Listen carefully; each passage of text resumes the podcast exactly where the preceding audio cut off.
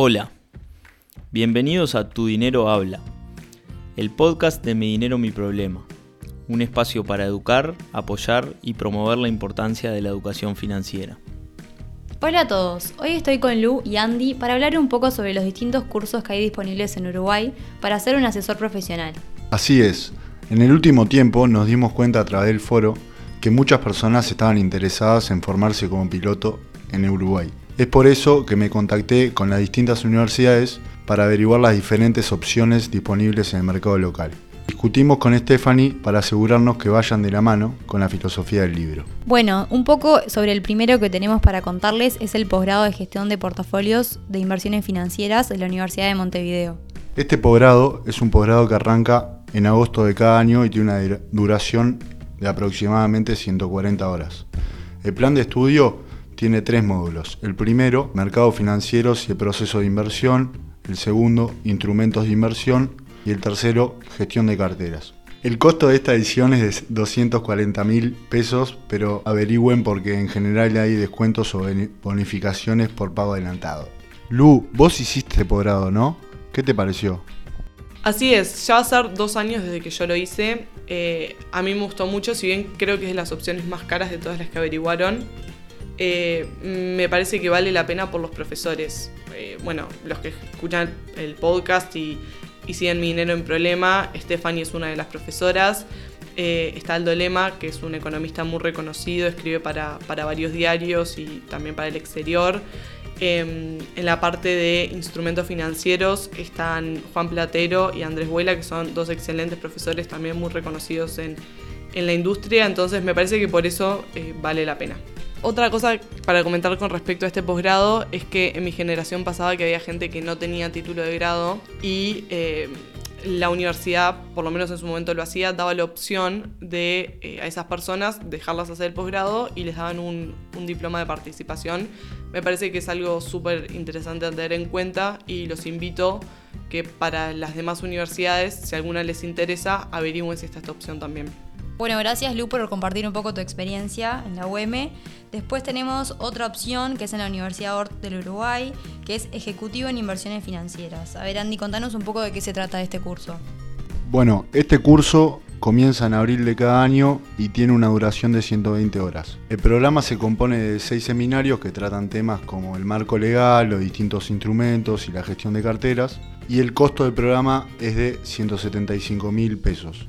Dependiendo de la forma de pago, puede haber distintas bonificaciones. El programa requiere un mínimo de tres años de experiencia en el sector financiero. De todos modos, pregunten si lo pueden cursar en caso de no tener dicha experiencia. Una particularidad que tiene este programa es que las seis sesiones, entre que termina una y empieza la siguiente, hay dos semanas, un mes.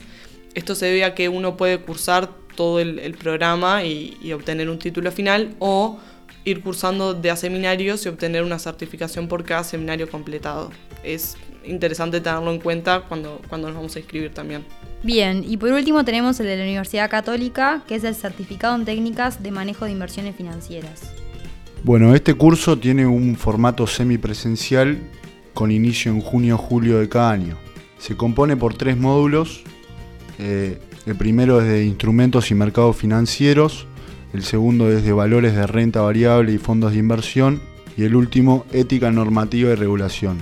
Una característica a considerar de este programa es que no tiene un módulo dedicado específicamente a toda la parte de planificación financiera. Es importante tenerlo en cuenta porque es en lo que nosotros hacemos el énfasis, entonces saberlo está bueno. Y su duración es de 60 horas, bastante más eh, corto que los demás y tiene un costo de 62 mil pesos. Bueno, ahora que ya hablamos de los distintos cursos que hay a nivel nacional, después tenemos otra certificación internacional que es el CFA. Esta obviamente no es tan básica, sino que ya es una certificación que lleva un montón de estudio y es realmente para personas que se quieren dedicar a ser asesor financiero. Y tenemos a Lu acá que nos va a contar un poco de qué se trata y también su experiencia eh, estudiando para este primer nivel del CFA. Así es, Mika. Eh, a nivel internacional está el CFA, que significa Charter Financial Analyst. Eh, es un examen, bueno, el nombre, por lo que se darán cuenta, es un examen en inglés. Para hacer eh, lo que decimos nosotros charter, hay que hacer tres exámenes.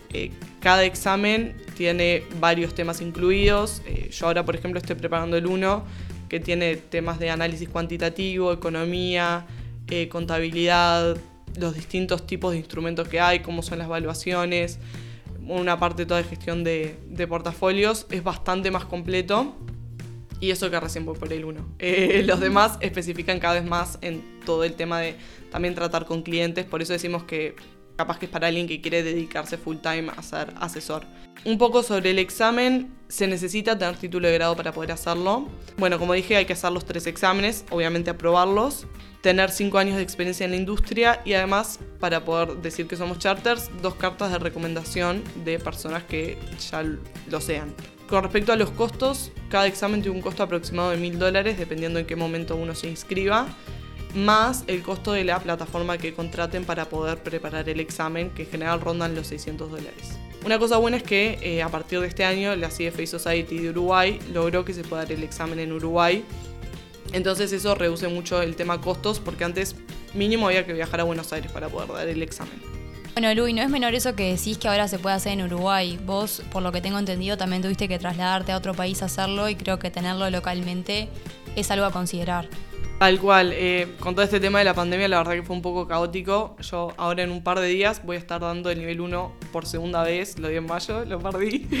un poco decepcionante, pero bueno, nada, persevero. Pero con todo lo de la pandemia no se podía viajar a Buenos Aires, Chile no se sabía, Brasil era un caos, también en Miami dando el examen. Y nada, ahora la verdad que lo vuelvo a dar porque lo puedo dar en Uruguay y, y es mucho más tranquilo. Yo el estrés que pasé, la verdad, preparándome para viajar y el hotel y esto y lo otro fue espantoso, la verdad que ya es una situación que te pone muy nervioso y, eso no ayuda. Así que agradezco como candidate a, la Society en Uruguay, si alguien está escuchando, por, por el esfuerzo de, haberlo traído hasta acá. Que además es un montón de gente que lo, que lo da en Uruguay. Bueno, gracias Andy y Lu por compartir con nosotros los distintos cursos que hay disponibles en Uruguay y también la certificación internacional. Esperamos que todos los que estén interesados en formarse como asesores profesionales les haya servido y para los que han hecho los distintos cursos, los invitamos a que compartan su experiencia.